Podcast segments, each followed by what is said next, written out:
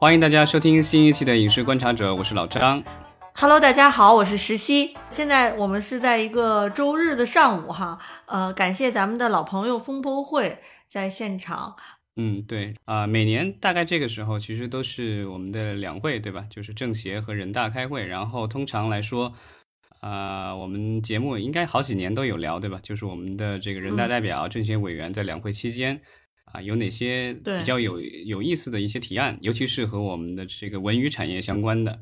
嗯，其实咱们这个节目一直也在说，呃，像咱们国家的这个呃。影视产业哈，其实是一个被高度监管的一个产业，一个行业，是吧？那么，其实咱们影视行业的很多内容的产出呢，是跟咱们的政策是息息相关的。那这些政策的制定，其实很多也是来自于民意吧，就是有一些是民意的一个体现，是吧？就受到了这个民间的一些呼声，然后包括就是说每年这个呃开这个代表大会的时候，也有很多代表会提很多意见，呃，就会之后反映到咱们这个。政策制定上，然后政策制定又直接影响了我们看到的这个内容，所以其实咱们来关注这个人大代表提案呢，呃，其实也是对未来的内容的一个关注。嗯，对，就是对内容的这个传播，然后对对内容的这个就是产出啊，各个方方面面，其实都有不同的一些啊提案，然后这些提案将来有多少就是会落实到实处，这个我们还是拭目以待。但是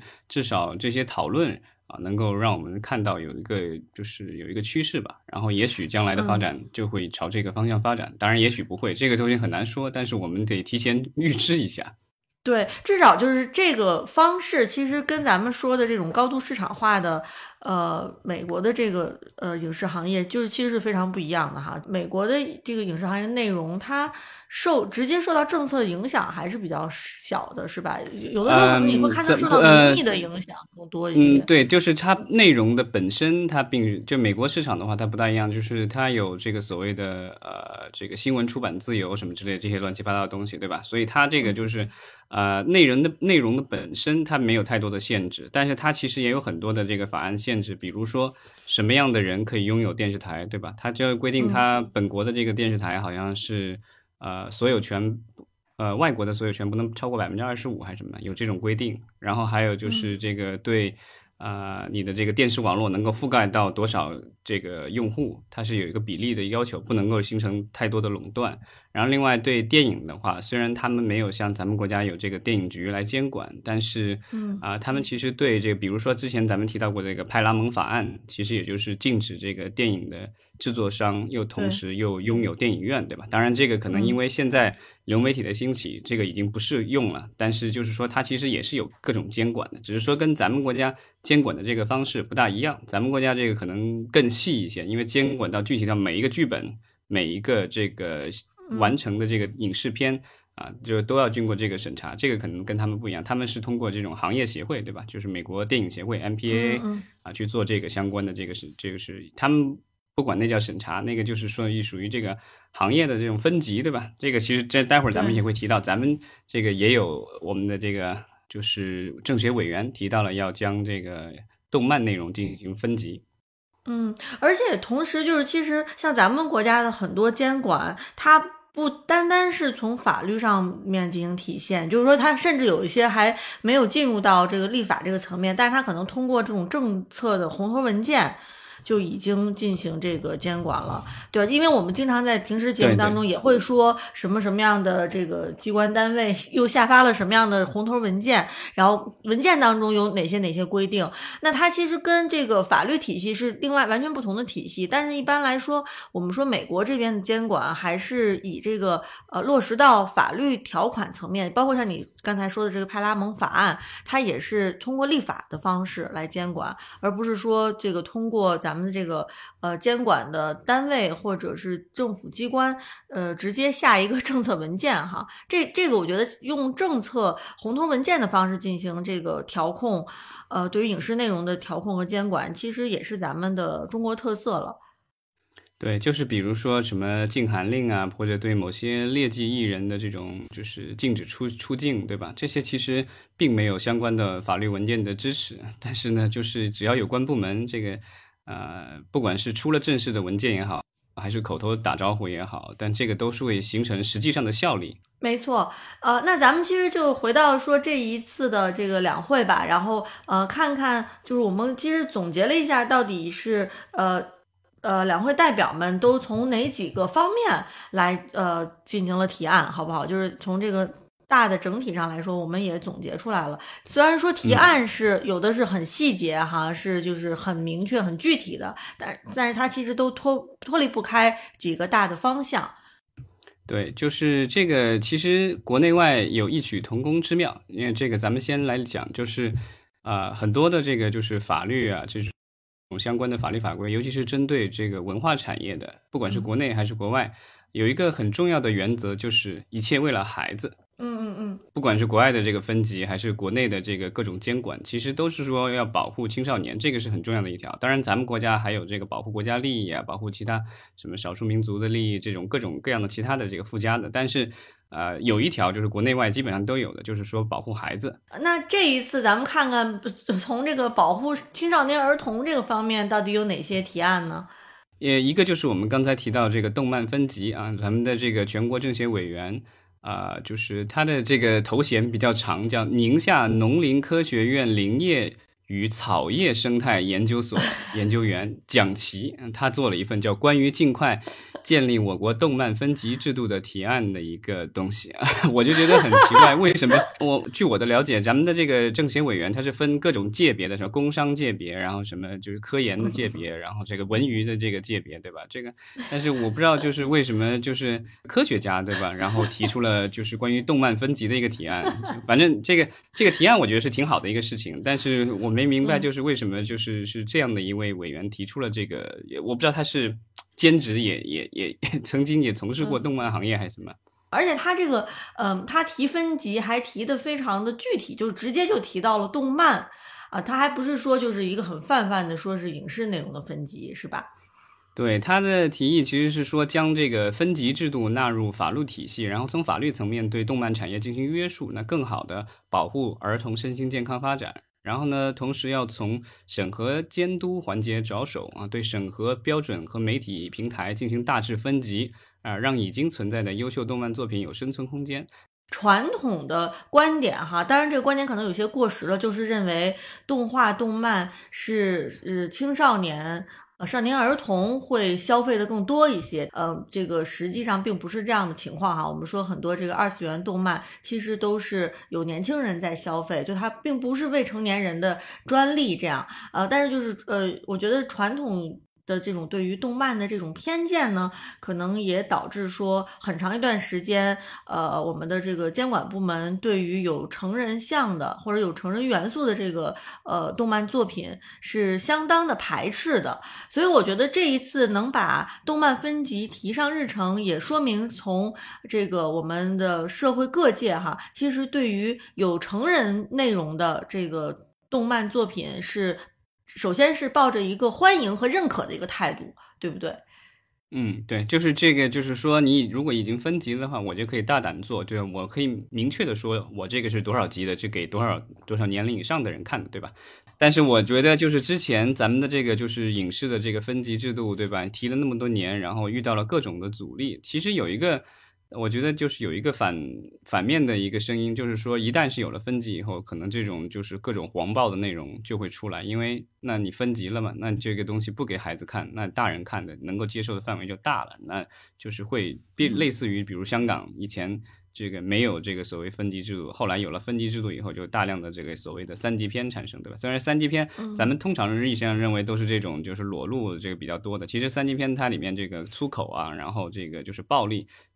其实都算这个就所谓的三级的元素，对吧？在香港来说，那就是其实有些人就担心了，就是如果我们国家也有这样的分级制度的话，是不是将来也会产生这样大量的这样的内容，就是属于这个我们社会主义制度不提倡的这种内容？嗯，所以听起来，其实我认为咱们这个分级制制度哈，这个可实操性、可实现性，离现在的这个我们的这个监管已经建立的这套体系还是有一定的距离。我其实是不是很确定说，我们能在很短的呃可见的未来哈，就看到一个分级的一个体系。啊，老张，你你对这个问题怎么看？你觉得分级制度有可能就是只是说动漫分级啊？我们还不提真人分级，就是只是说说动漫分级，你觉得我们会在这个可见的未来会能见到吗？因为这个分级涉及到这个几个方面，一个是说，就是我在内容的生产方的话，就是我有一个明确的标准，然后你生产出来内容，我有一个委员会或者有一个相应机构去评判你这个是适应多少级别的这个多少岁数的人去看，这个是可以做出来的。另外一个要做的事情，其实就是说你分了级以后，你怎么去实施，能够确保相应年龄段的人只能看到相应年龄段的内容。而不会说这个就是你做出来一个标准，比如说像咱们国家一样的，就十八岁以上这个不能饮酒，对吧？这什么的这个也不能买酒。但是在现实生活当中，因为这个管的不是特别严，说实话，是十八岁饮酒在咱们在咱们国家，我觉得是比较普遍的啊。虽然这个就是有在有法可依，但是执法没有那么严格，所以我就不知道这个就是比如说这个动漫的这个分级出来了以后。那就是我觉得这个就其实是那些就是担心孩子受不良内容影响的人的一个担心，就是你怎么去实施执行这个监管，对吧？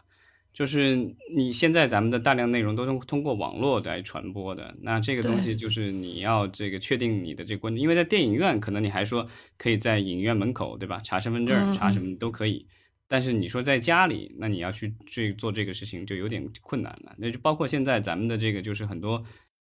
需要网络实名的游戏啊，一些这个什么社交平台什么的，这个对孩子的监管，其实，呃，说实话，我觉得就是各种规定出来了，但是就是就是上有政策，下有对策。对对对对对，这这些政策的就是效果，其实还是非常有限的啊。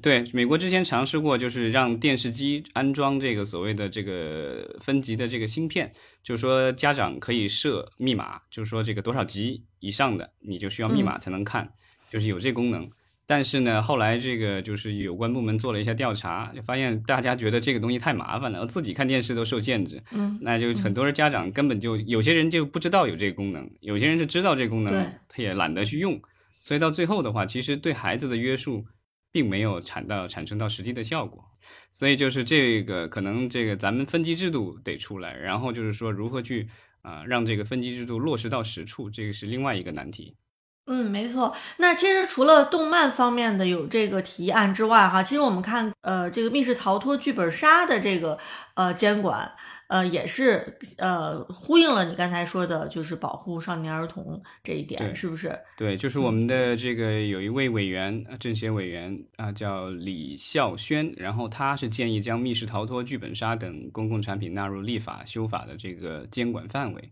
然后呢，建立这个前置的审查、限制性分级制度，然后及时的跟踪监督啊监测，然后支持打造益智类、法律推理类、主旋律类娱呃娱乐产品。它这个就是说得把它这个监管的话有法可依，因为现在可能是用其他的这个就是相关的，也也不是不是完全为它设计的法律，可能是有点相关的这个法律用它来监管，对吧？有关的是这个市场监督部门啊什么这些文化管理部门去做这个东西。那他希望的是说。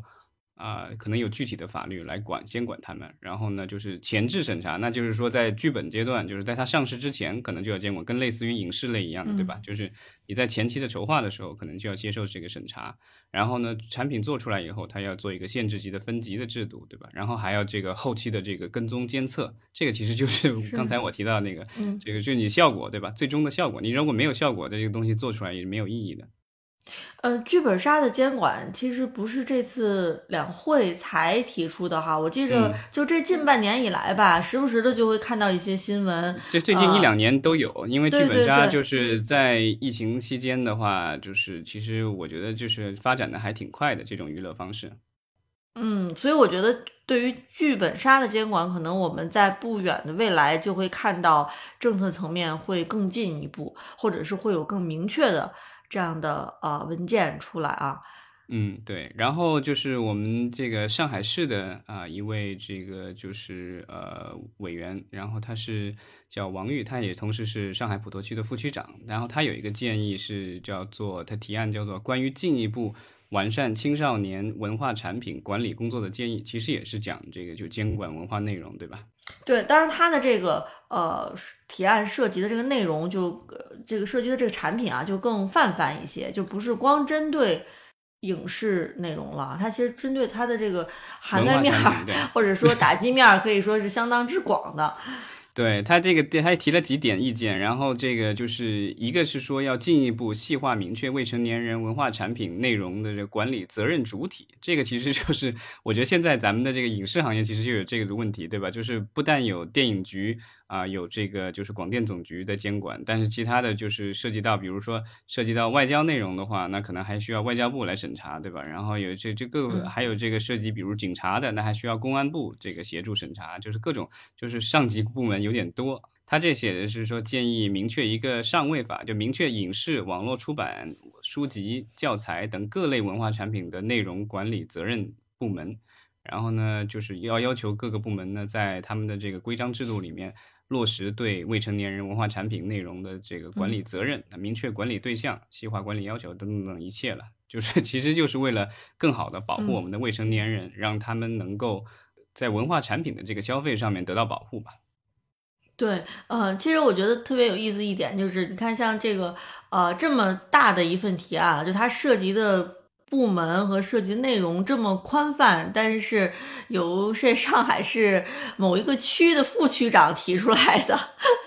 我我觉得挺挺有意思的。我觉得这其他行业可能都是术业有专攻，对吧？但是文化产品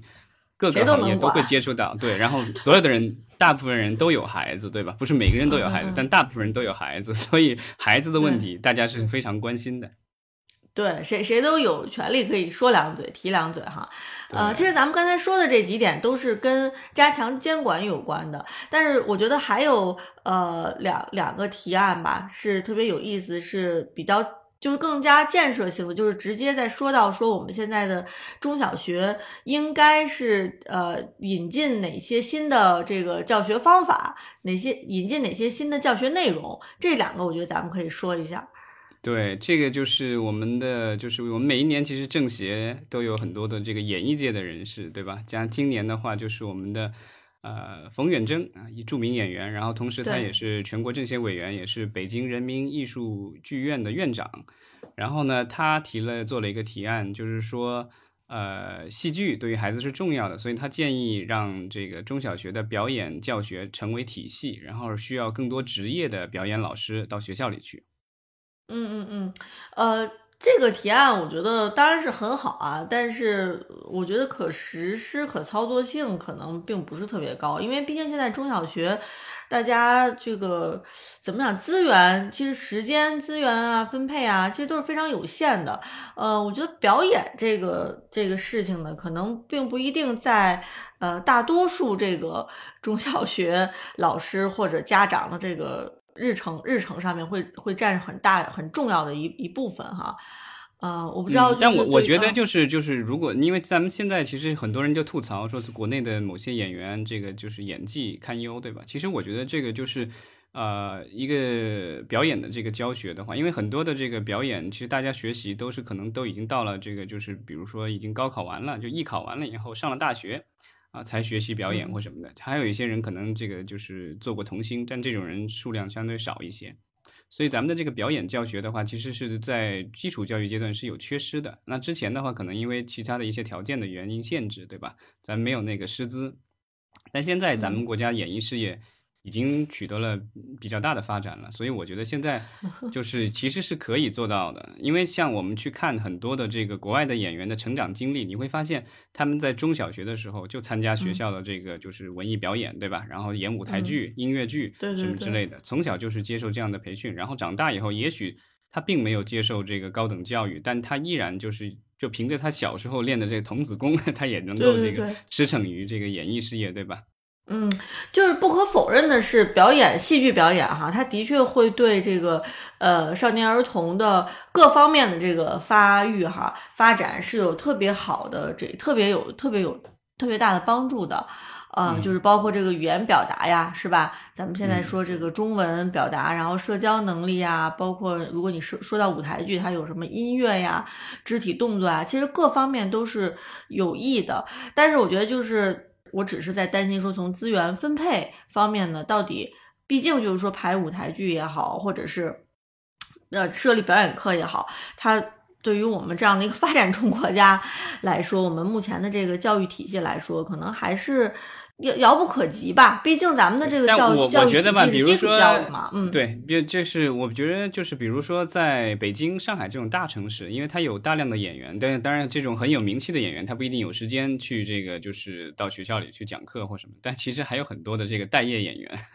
他们可以兼职做个副业，对吧？然后教一教孩子也挺好的。因为之前我就看，其实还有其他的，前几年好像也有也有相应的提案，就说啊，将电影教育纳入到就是中小学教育当中，就是说从小就是让大家能够欣赏电影，然后懂得如何去欣赏电影，对吧？怎么说呢？可能一下子全国铺开可能会有一定的困难，但可以慢慢的来嘛，因为毕竟这个就是学过的人会越来越多。然后呢，就是可能先从呃这个条件具备的一些城市，比如北京、上海这些大城市开始，然后逐步的去向这个向下去推，对吧？然后而且就是这种表演，咱们想的都是这个所谓的影视表演，但咱们国家还有各种戏曲表演，对吧？那也可以去教育，对吧？那我们的这个各各地的这个戏曲的这种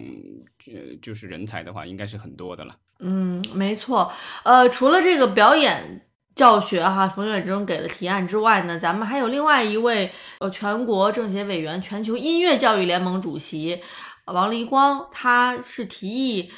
取消音乐简谱的使用，全面普及五线谱记谱法。他他的这个提案里面就是讲了这个就是关于简谱的一个历史，然后这个我就突然一下明白了，说为什么就是就是在国外好像大家都用五线谱，只有在。国内我才看到过这个简谱这个东西啊，因为就是五线谱它的这个历史更悠久一些，对吧？就是然后呢，简谱的话可能是十六到十八世纪之间，然后是什么法国、德国的音乐学家、音乐家、数学家整理，然后十九世纪然后不断改进推广弄出来的，用阿拉伯数字一二三四五六七。来代表七个基本音级，然后用这个英文字母 C D E F G A B 什么的这个代表。对，咱们国家是一九零一年就是新式学堂，然后那个就是从日本学过来的。但是呢，这个东西就是说，在国外这个东西基本上就没有怎么使用了。但咱们国家的话，其实我记得印象当中，我小的时候，咱们的音乐课本上其实都是这个简谱。其实我觉得说到这个少年儿童保护和教育这个话题哈，可能真的就是一个无穷无尽的这个。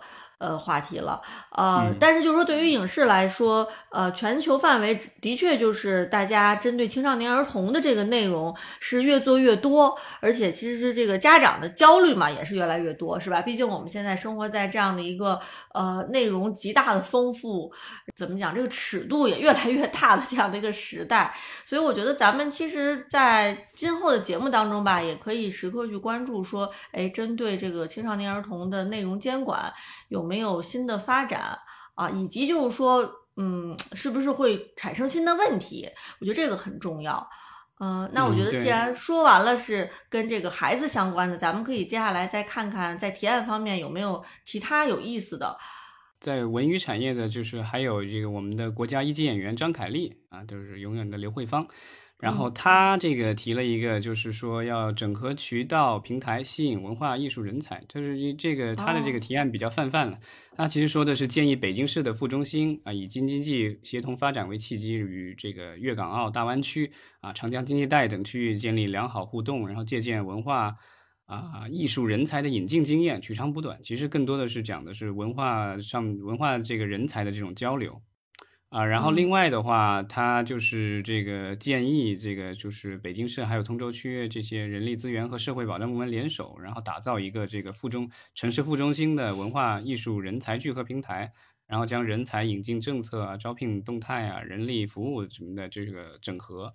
啊，就是为更多的这个文化艺术人才提供更便捷的服务。这个就是这个比较很具体的一个事情了。对对，我也想说，就是我我觉得挺惊奇的，就是张凯丽，首先她的这个。呃，级别哈，他的这个头衔其实是挺大的，就是他是中国国家话剧院的国家一级演员。那但是我不知道，就他提的这个提案，就是能够具体到说是北京城市副中心通州，他为通州想想了一个发展，想了一个这样的提案哈。我觉得这是特别有意思的一点。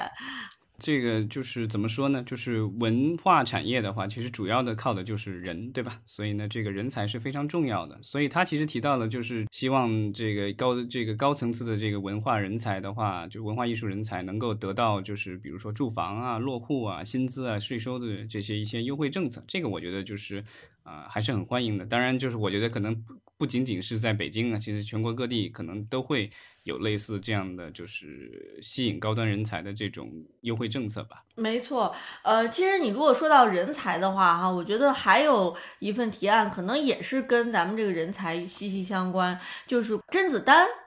大大家都知道的这个香港著名演员哈，就是而且是动作明星甄子丹，他提出了要呃用动作电影讲好中国故事。那其实也就是说，需要有这个动作类型的这样的人才，能够持续的把中国的这个动作功夫片能够做大做强，是这个意思吧？对，就是呃，甄子丹他其实原来也算海外华人，对吧？小时候在海外长大的，然后后来这个就是回到香港，然后就是然后现在这个主要的事业的重心啊在大陆，所以呢，就是啊，他一直以来是做动作片的，然后呢，就是他接受采访，就是说很荣幸成为政协委员，因为他好像是这一次第一次任政协委员，然后呢，他就是希望就是能做好这个工作，为国家做实事，然后。啊，在他的这个专长方面的话，他主要是做动作电影嘛，所以呢，就是而且动作电影在海外，其实中国的动作电影在海外其实有很大的影响力，所以呢，他希望的是通过这个类型啊，去传播中国文化，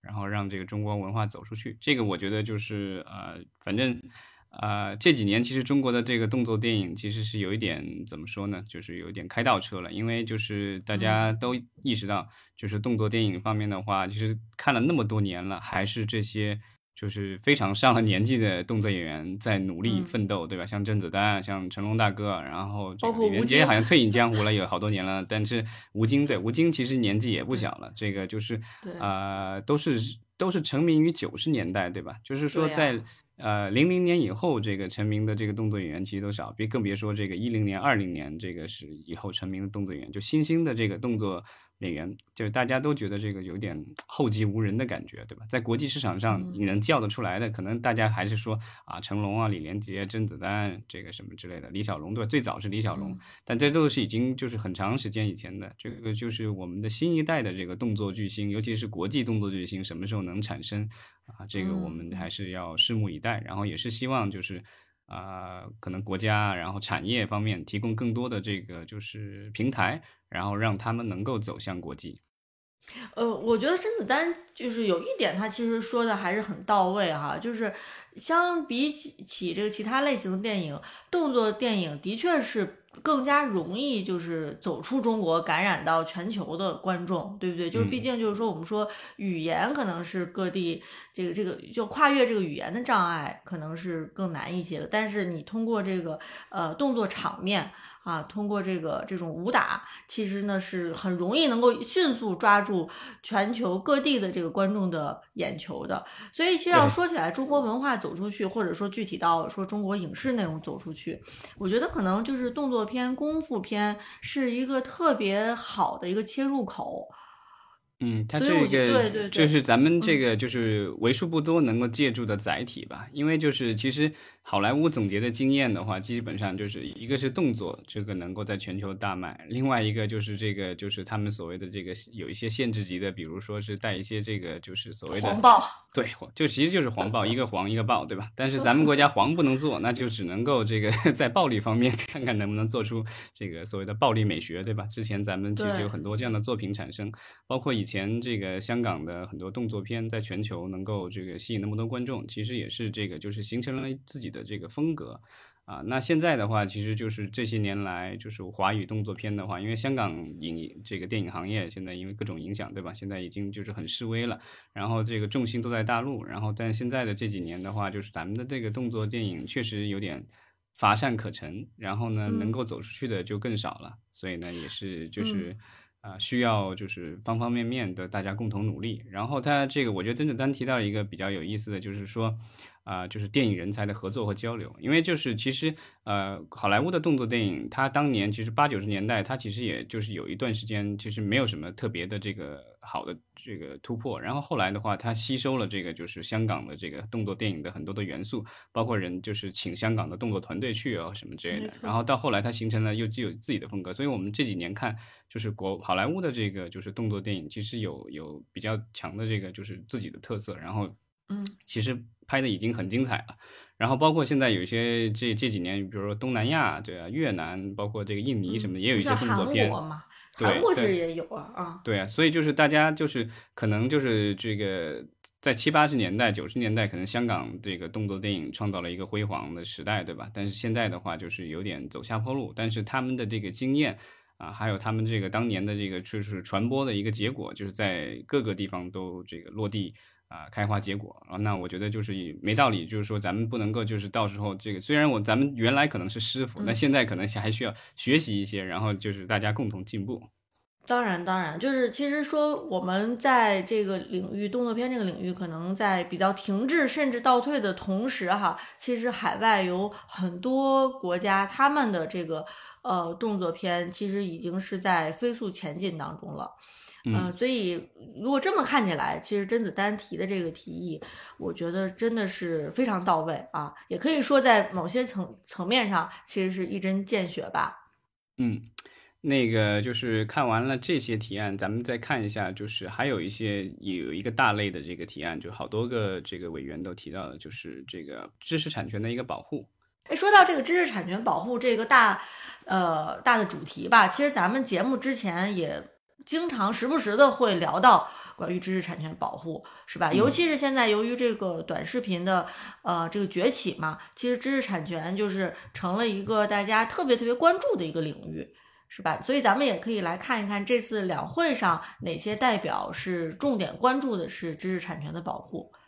对，就是我们的这个政协委全国政协委员，然后中国作家协会的副主席啊严金明，他做了一个这个提案，叫做关于。加强网络文学版权保护，提升中国文化国际传播竞争力的提案，这个就是具体到了网络文学。因为这些年来说，就是啊，网络文学其实是我们非常重要的一个 IP 的源头，对吧？建议落实网络文学版权保护的一个黑白名单制度。它其实就是这个，就是说，如果有一个白名单的话，然后上了白名单的。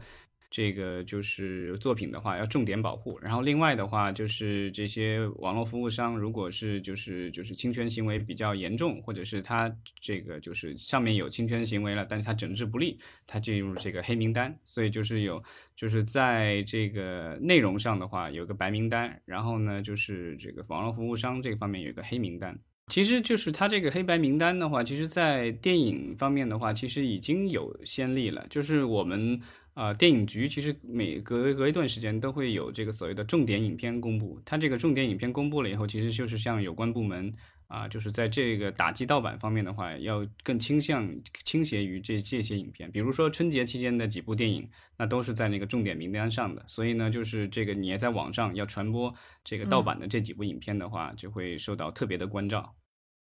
嗯嗯，所以意思就是说，如果你的这个内容是特别头部的内容，那当然就是说 受到侵权的可能性会比较大，范围可能也比较广，所以呢就要保护力度需要大一些。对，然后就是说，我们说这个保护这样的作品哈，其实它也需要技术作为助力。那这一次，其实咱们说这个北京电影学院的呃原党委书记就提出来了，是要用先进的技术助力影视作品侵权行为的预防和追踪。这个其实就是咱们在节目里其实也提到过，就是说现在啊，比如这个影视作品的话，它在这个就是因为现在都是数字电影、数字的这个文件嘛，所以在里面其实可以通过一些技术手段能够做到追踪，就是谁泄露出去的、谁盗版的，这个可能就是几点几分在什么地方，在他有可能都知道。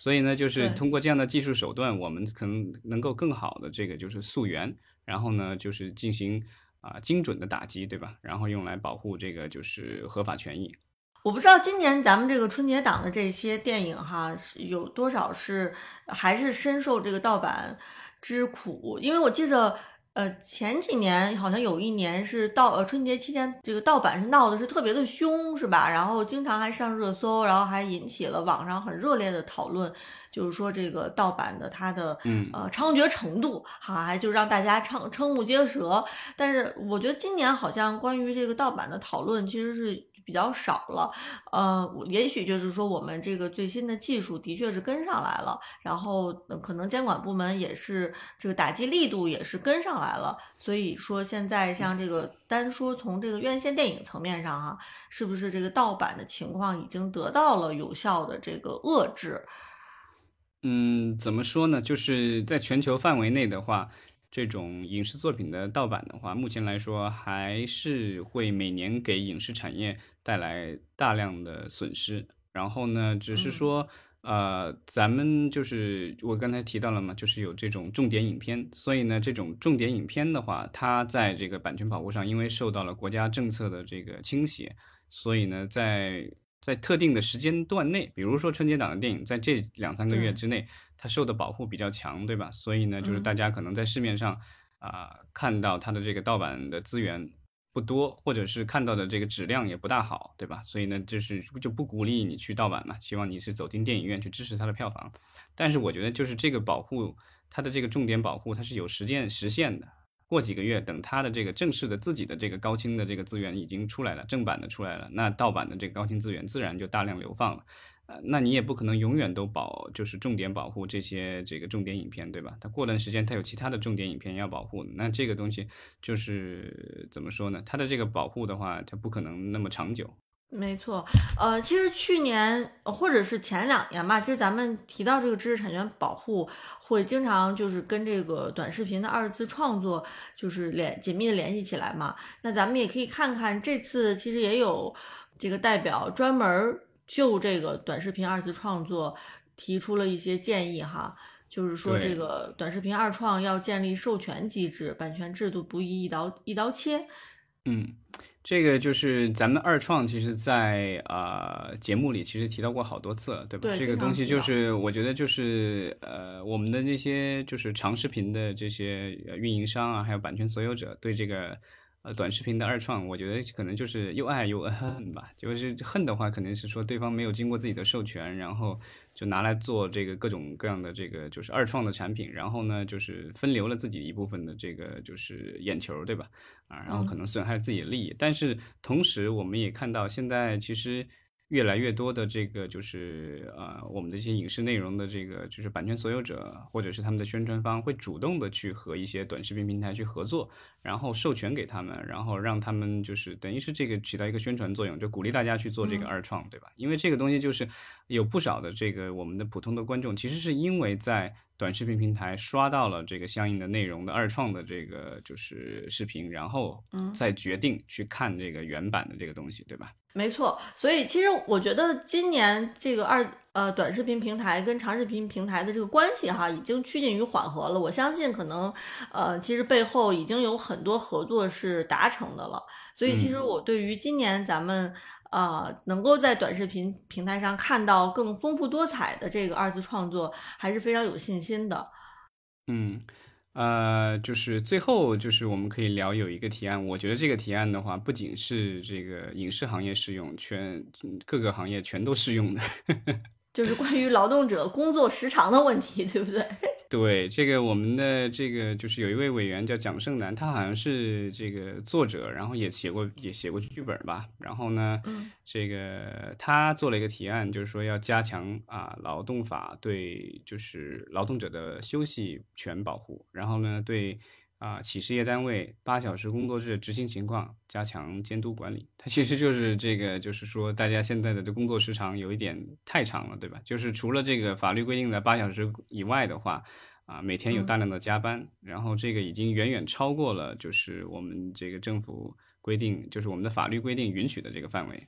呃，那你觉得说这个跟这个在这个影视行业里面这个呃劳动者他的这个。被保护是一个比较重要的问题吗？还是说，对于可能大多数影视行业的工作者来说，就是觉得，哎呀，现在能有份工作也不错了，就还谈什么 劳动者保护啊？对，这个其实就是没有办法，因为其他行业就是有这种情况很普遍，尤其是比如说这个比重点提及的就是互联网企业什么之类的，对吧？然后这个就是一些制造业的一些这个企业，为了赶加赶赶工，对吧？就是有加让大家加班加点什么的。其实影视行业是类似的情况，因为就是我们知道影视行业的话，啊，涉及的这个人员很多，对吧？有这个幕后的工作人员，摄影啊，然后这个服装啊、道具各个方面，然后另外还有演员、导演、制片人，对吧？这些人的话，其实你都可以把他们看作，他们其实大部分人都是咱们说的不好听，就是临时工，对吧？就这个项目，然后这个。拿到了投资，然后就是大家临时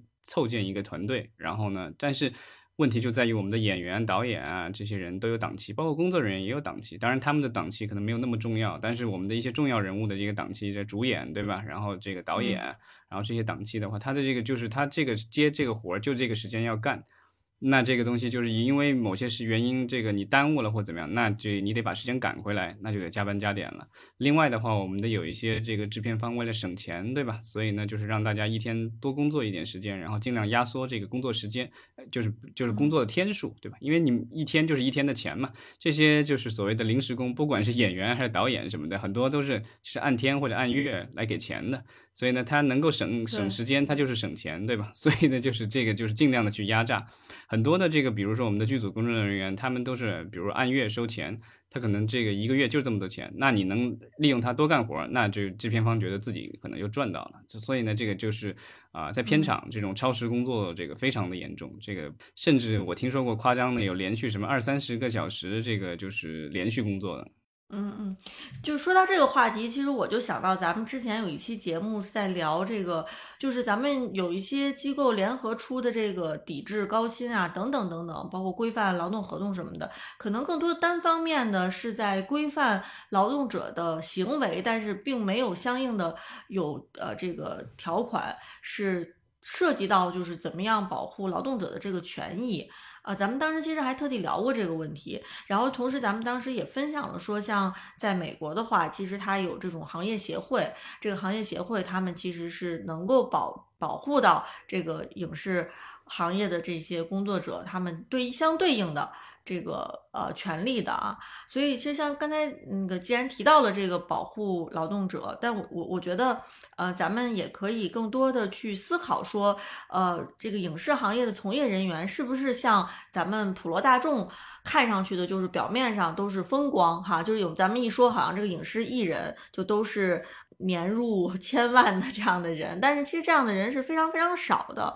所以，其实我想说的就是，咱们有的时候社会舆论可能在关注某一个行业一些特殊人群的时候，其实只看到的是。呃，很小一部分一些个例和个案嘛，就比如说，当大家在说这个影视行业的从业者的时候，大家可能首先会想到的是这个影视明星，是吧？是艺人，但实际上支撑这个行业的是非常庞大的，然后非常复杂的这样的群体。他艺人其实只是占这个行业当中非常非常非常小的一部分，所以他们是站在这个金字塔的顶端的。但是呢，就是这个底下的话，其实有大量的普通的劳动者，那他们也是。是要这个，就是要养家糊口，对吧？然后呢，也是就是很多时候也是身不由己，然后去到这个这个陌生的地方工作特别长的时间。呃，我觉得像你最后提的这个，就是说，呃，保护劳动者，然后意识到说，其实影视行业也是由这样的千千万万的普通劳动者所组成的，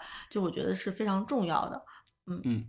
就是希望，这不只是影视行业，我们各个行业的这个劳动者的这个合法权益都能够得到保证。然后咱们今天其实聊了一个多小时了，那咱们就下次节目再接着聊。也希望咱们今天跟呃，也希望今天跟咱们交流的这些听友能够持续的关注咱们的节目和直播。嗯，好，谢谢大家，然后祝大家新的一周啊更加愉快，更加开心。好的，然后就工作时长不要那么太长，多挣钱，少对钱赚的更多，工作时长更短，是吧？对，这所有人的希望。没错，好，那就谢谢大家，咱们下周再聊。好，再见。